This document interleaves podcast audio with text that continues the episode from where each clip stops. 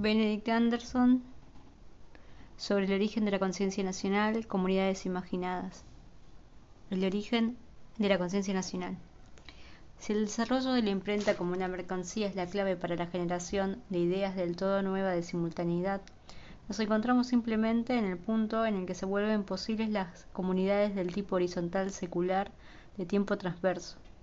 ¿Por qué se hizo tan popular la nación dentro de este tipo? Los factores que intervienen son desde luego complejos y diversos, pero puede demostrarse claramente la primacía del capitalismo. Como hemos visto, en 1500 había impreso ya por lo menos 20 millones de libros, lo que señala el inicio de la época de reproducción mecánica de Benjamin. Si el conocimiento manuscrito era algo escaso y arcano, el conocimiento impreso sobrevivía por su capacidad de reproducción y de diseminación. Si como creen Febvre y Martin, para 1600 había producido cerca de 200 millones de volúmenes, no es extraño que Francis Bacon creyera que la imprenta había cambiado la apariencia y el estado del mundo. Como una de las primeras formas de la empresa capitalista, la actividad editorial experimentó la búsqueda incesante de mercados. Los primeros editores establecieron sucursales por toda Europa en esta forma se creó una verdadera internacional de casas editoriales que pasó por alto las fronteras nacionales. Y dado que el periodo de 1500 a 1550 fue de excepcional prosperidad en Europa, la actividad editorial compartió el auge general. Más que en cualquier otra época, era una gran industria bajo el control de capitalistas ricos. Naturalmente, los vendedores de libros trataban sobre todo de obtener un beneficio y vender sus productos, de modo que buscaban principalmente las obras que interesaban al mayor número posible de contemporáneos. El mercado inicial fue la Europa alfabetizada, un estrato amplio pero delgado de lectores de latín. La saturación de este mercado se llevó cerca de 150 años. La característica determinante del latín, aparte de su carácter sagrado, era que se trataba de un idioma bilingüe. Relativamente pocos nacían hablándolo y hemos de imaginar que menos aún soñaban en él. En el siglo XVI era muy pequeña la porción de bilingües dentro de la población total de Europa. Muy probablemente no era mayor que la proporción de la población del mundo actual. Y a pesar del internacionalismo proletario, en los siglos venideros, en los siglos venideros, entonces, como ahora, el grueso de la humanidad era monolingüe. La lógica del capitalismo significaba entonces que, una vez saturado el mercado elitista del latín, llegaría el momento de los mercados potencialmente enormes representados por las masas monolingües. En realidad, la contrarreforma alentó un surgimiento temporal de las publicaciones en latín, pero ese movimiento estaba en decadencia a mediados del siglo XVII mientras que las bibliotecas fervientemente católicas estaban repletas.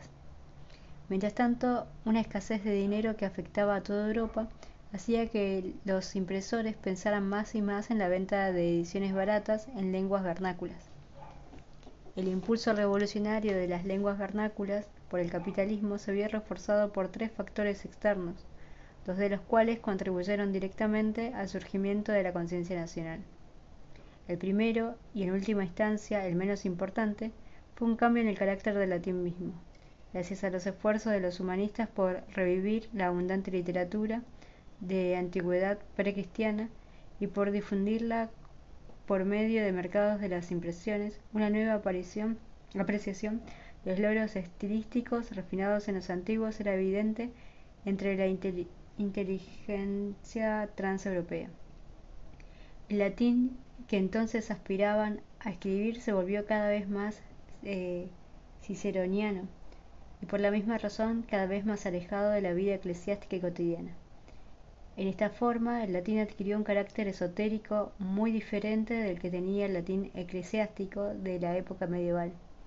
El latín antiguo no era arcano por su tema o su estilo, sino simplemente porque estaba escrito, es decir, por su carácter de texto ahora se volvía arcano a causa de lo que estaba escrito, a causa de la lengua misma.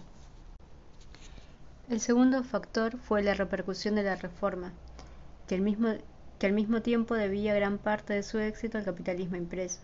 Antes de la época de la imprenta, Roma ganaba fácilmente todas las guerras libradas contra la herejía en Europa occidental porque siempre tenía mejores líneas de comunicación interna que sus enemigos.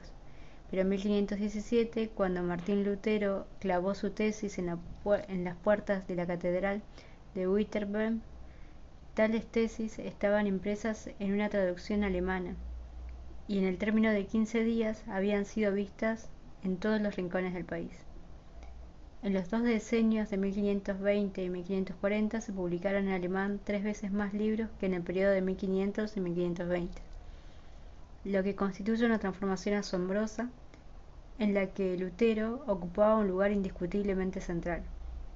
Sus obras representaban no menos de un tercio del total de los libros en idioma alemán vendidos entre 1518 y 1525 entre 1522 y 1546 apareció un total de 430 ediciones, totales o parciales, de sus traducciones bíblicas. Tenemos aquí por primera vez una verdadera masa de lectores y una literatura popular al alcance de todos. En efecto, Lutero se convirtió en el primer autor de éxitos de librería, hasta entonces conocido. O dicho de otro modo, el primer escritor que pudo vender sus libros nuevos por, un solo por, su solo nombre. Muchos siguieron la senda trazada por Lutero, dando comienzo a la colosal guerra de propaganda religiosa que azotó a Europa durante el siglo siguiente. En esta titánica batalla por la conciencia de los hombres, el protestantismo estaba siempre fundamentalmente a la defensiva, justo porque sabía usar el mercado de expansión de impresiones en lenguas vernáculas creado por el capitalismo mientras que la contrarreforma defendía la ciudadela del latín. El emblema era aquí el Index Librum Librorum Prohibitorum del Vaticano, sin contrapartida protestante, un catálogo nuevo que era necesario por el gran volumen de la subversión impresa. Nada da mejor nada de una nada da una mejor Nada da una idea mejor de esa mentalidad de sitio que el, pánico, de Francisco I cuando prohibió en 1535 la impresión de cualquier libro en su reino, bajo pena de la horca. La razón de la prohibición y de la imposibilidad de su observancia era el hecho de que las fronteras orientales de un reino estaban rodeadas de Estado y ciudades protestantes que producían una corriente masiva de impresos que podían ser contrabandeados. Para solo citar el caso de Ginebra de Calvino, entre 1533 y 1540 solo se publicaron 42 ediciones, pero esa cifra se elevó a 527 entre 1550 y 1564, cuando no menos de 40 imprentas por separado estaban trabajando las extras. La coalición creada por el protestantismo y el capitalismo impreso, que explotaba las ediciones populares baratas, creó rápidamente grandes grupos de lectores nuevos, grupos sobre todo entre los comerciantes y las mujeres, que típicamente sabían poco o nada de latín. al mismo tiempo los movilizó para fines políticos religiosos. Inevitablemente, no era solo la iglesia la que se veía sacudida por sus raíces, hasta sus raíces. El mismo terremoto produjo en Europa los primeros, los primeros estados importantes que no eran dinámicos, dinásticos ni ciudades de la República Holandesa y en la mancomunidad de los puritanos. El pánico de Francisco I era tanto político como religioso.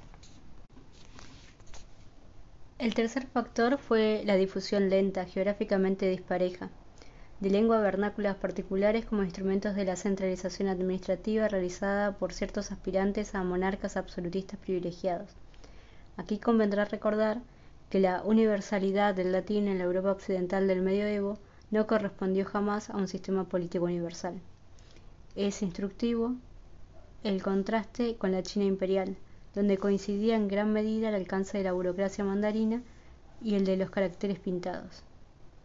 En efecto, la fragmentación política de Europa occidental, tras la decadencia del Imperio de Occidente, significaba que ningún soberano podría monopolizar el latín y convertirlo en la lengua de Estado exclusiva, de modo que la autoridad religiosa del latín nunca, tuvo una verdadera contraparte política. El nacimiento de las lenguas vernáculas administrativas antecedió las revoluciones de la imprenta y la religión del siglo XVI y por lo tanto debe considerarse, por lo menos inicialmente, como un factor independiente de la erosión de la sacra comunidad imaginada. Al mismo tiempo, nada sugiere que algún profundo impulso ideológico, ya no digamos protonacional, se encontraba detrás de esta difusión de lenguas vernáculas donde ocurrió. El caso de Inglaterra, en la periferia noroeste de la Europa latina, resulta aquí especialmente ilustrativo. Antes de la conquista normanda, la lengua de la corte literaria administrativa era anglosajona. Durante el siguiente siglo y medio, virtualmente todos los documentos reales se escribían en latín. Entre 1200 y 1350, ese latín estatal fue reemplazado por el francés normando.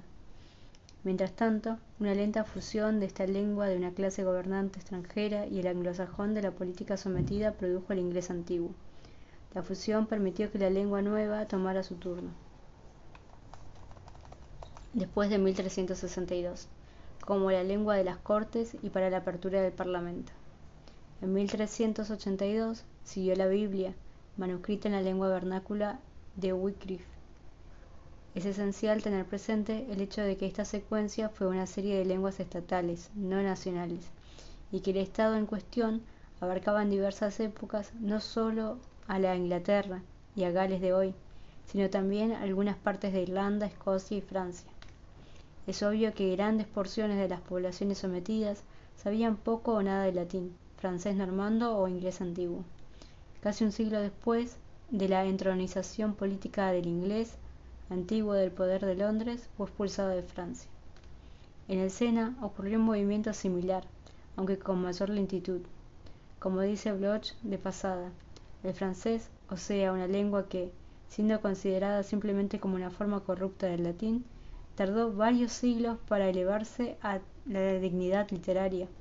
Solo se convirtió en la lengua oficial de los tribunales de justicia en 1539, cuando Francisco I emitió el edicto de Villers Cotterêts. En otros reinos dinásticos, el latín sobrevivió durante un tiempo mucho mayor bajo el, Habsburgo, hasta bien entrado el siglo XIX. En otros casos, las lenguas vernáculas extranjeras se impusieron en el siglo XVIII, las lenguas de la corte de Romanov eran el francés y el alemán. En todos los casos, la elección de la lengua es gradual, inconsciente, pragmática, por no decir aleatoria. En consecuencia, fue algo totalmente diferente a las políticas idiomáticas conscientes aplicadas por la dinastía del siglo XIX que afrontaron el surgimiento de hostiles nacionalismos lingüísticos populares. Véase más adelante el capítulo 6. Un signo claro de la diferencia es que las antiguas lenguas administrativas, eran justamente eso, lenguas usadas por los funcionarios para su propia conveniencia interna, no había ninguna idea de imposición sistemática de la lengua a las diversas poblaciones sometidas de las dinastías. Sin embargo, la elevación de estas lenguas vernáculas a la posición de lenguas de poder, cuando eran un cierto sentido competidoras del latín, el, francés en París, inglés en Londres, hizo su propia contribución a la decadencia de la comunidad imaginada de la cristianidad. En el fondo, es probable que el carácter esotérico del latín, la reforma y el desarrollo caprichoso de las lenguas vernáculas administrativas sean importantes en ese contexto, sobre todo en un sentido negativo, en sus contribuciones al destronamiento del latín. Es muy posible concebir el surgimiento de las nuevas comunidades nacionales imaginadas sin que ninguno de esos factores esté presente. Lo que en un sentido positivo hizo imaginables a las comunidades nuevas era una interacción semi-fortuita, pero exclusiva, entre el sistema de producción y de relaciones productivas, el capitalismo, una tecnología de las comunicaciones, la imprenta y la fatalidad de la diversidad lingüística humana. El elemento de la fatalidad es esencial. Cualesquiera que fuesen las hazañas sobrehumanas que pudiesen realizar el capitalismo encontraba en la muerte y en las lenguas dos adversarios tenaces. Las lenguas particulares podían morir o ser eliminadas, pero no había ni hay ninguna posibilidad de la unificación lingüística general entre los hombres. Sin embargo, esa mutua incapacidad de comprensión tenía apenas una importancia histórica ligera antes de que el capitalismo y la imprenta crearan grandes públicos de lectores monolingües. Aunque es esencial tener en mente una idea de la fatalidad en el sentido de una condición general de la diversidad lingüística irremediable, sería un error equiparar esa fatalidad con ese elemento común de las ideologías nacionalistas que destaca la fatalidad primordial de lenguajes particulares y su asociación con unidades territoriales particulares. Lo esencial es la interrelación entre la fatalidad, la tecnología y el capitalismo en la Europa anterior a la imprenta y por supuesto en el resto del mundo, la diversidad de las lenguas habladas, esas lenguas que son para quienes las hablan la trama y la urdiembre de las vidas, era inmensa, tan inmensa, en efecto, que si el capitalismo impreso hubiese tratado de explotar cada mercado potencial de la lengua vernácula, habría conservado minúsculas proporciones. Pero, esto, pero estos variados idiolectos eran capaces de reunirse, dentro de los límites definidos en lenguas impresas del número mucho menor. La misma arbitrariedad de cualquier sistema de signos para los sonidos facilita el proceso de conjunción. Al mismo tiempo, cuando más ideográficos fuesen los signos, más vasta era la zona de la conjunción potencial. Podemos descubrir una especie de jerarquía descendente desde el álgebra del chino y el inglés hasta llegar a los silabarios regulares del francés o del indonesio. Nada servía para conjuntar lenguas vernáculas relacionadas más que el capitalismo, el que dentro de los límites impuestos por las gramáticas y la sintaxis, creaban lenguas impresas mecánicamente reproducidas, capaces de diseminarse por medio del mercado. Estas lenguas impresas echaron las bases de la conciencia nacional en tres formas distintas, en primer lugar y sobre todo crearon campos unificados de intercambio y comunicaciones por debajo del latín y por encima de las lenguas vernáculas habladas. Los hablantes de la enorme diversidad de franceses, ingleses o españoles, para quienes podía resultar difícil o quienes imposible entender recíprocamente en la conversación, pudieron comprenderse por la, vida de la, por la vía de la imprenta y el papel. En el proceso, gradualmente cobraron conciencia de los centenares de miles, incluso millones de personas en su campo lingüístico particular, al mismo tiempo que solo esos centenares de miles o millones pertenecían a ese campo. Estos lectores semejantes a quienes se relacionaban a través de la imprenta formaron en su invisibilidad visible, secular particular, el embrión de la comunidad nacionalmente imaginada. En segundo lugar, el capitalismo impreso dio una nueva fijeza al lenguaje, lo que a largo plazo ayudó a forjar esa imagen de antigüedad tan fundamental para la idea subjetiva de la nación. Como nos lo recuerda Febvre y Martin, el libro impreso conservó una forma permanente, capaz de reproducción virtualmente infinita en el temporal y lo espacial no estaba sujeto a, las, a los hábitos individualizantes e inconscientemente modernizantes de los monjes amanuenses. Así pues, mientras que el francés del siglo XII difería marcadamente del francés escrito por Villon en el siglo XV, el ritmo de cambio se frenó excesivamente en el siglo XVI. Para el siglo XVII las lenguas de Europa habían adquirido generalmente sus formas modernas. Dicho de otro modo, estos lenguajes impresos, ya estatizados, habían, sido habían ido oscureciéndose durante tres siglos. Las palabras de nuestros antecesores del siglo XVII son accesibles a nosotros en una forma en que no lo eran para Villon en sus antepasados del siglo XII.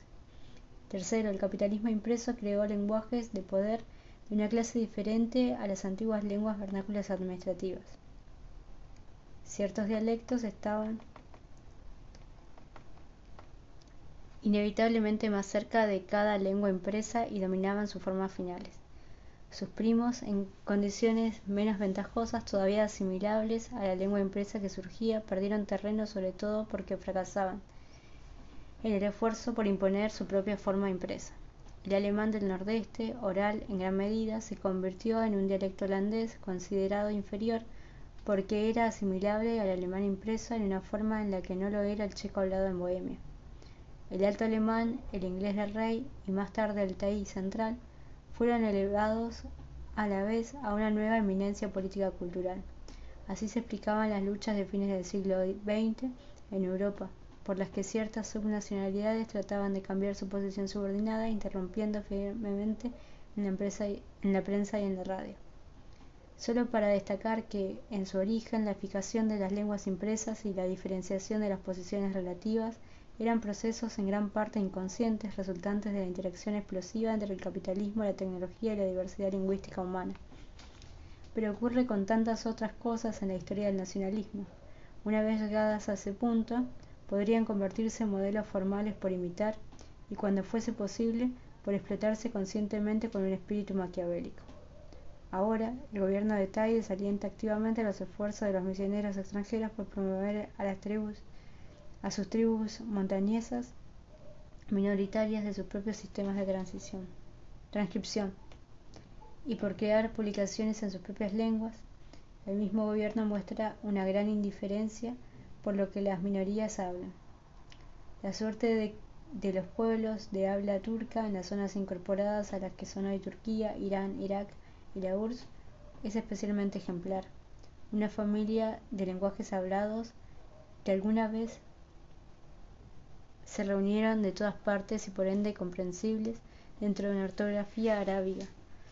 Han perdido esa unidad a resultas de manipulaciones conscientes a fin de elevar la conciencia nacional turca de Turquía a expensas de cualquier identificación islámica más amplia Ataturk impuso la utilización del alfabeto latino en forma obligatoria. Las autoridades soviéticas lo imitaron primero con el uso obligatorio antiislámico y antipersa del alfabeto latino. Luego en los años 30 con stalin con el empleo obligatorio del alfabeto cirílico rusificante. Podemos resumir las conclusiones que pueden sacarse de los argumentos expuestos hasta ahora diciendo que las convergencias del capitalismo y la, tecnología impresa en la, fatal, diversidad del lenguaje humano hizo posible una nueva forma de comunidad imaginada que en su morfología básica preparó el escenario para la nación moderna la extensión potencial de estas comunidades estaba forzosamente limitada y al mismo tiempo solo tenía la relación más fortuita con las fronteras políticas existentes que era la más extensa que había alcanzado los expansionistas dinásticos. Pero es obvio que mientras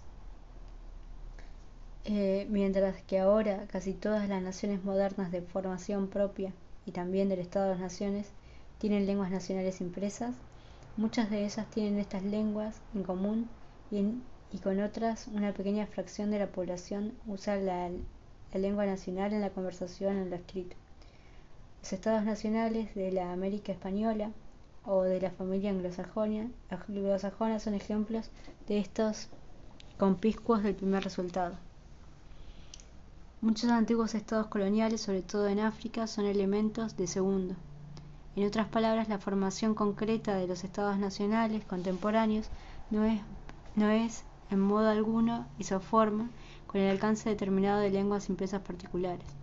Para explicar la discontinuidad en la conexión entre las lenguas impresas, las conciencias nacionales y el Estado nacionales, es necesario examinar el gran conjunto de nuevas identidades políticas que surgió en el hemisferio occidental entre 1776 y 1838, todas las cuales se definieron conscientemente a sí mismas como nacionales, perdón, como naciones, y con la interesante excepción de Brasil como repúblicas, no dinásticas no solo porque fueron históricamente los, los primeros de tales estados que surgieron en el escenario mundial, de modo que inevitablemente proveyeron los primeros modelos reales de lo que debían parecer, sino porque su número y su nacimiento simultáneo ofrecen un campo fértil para la investigación comparativa.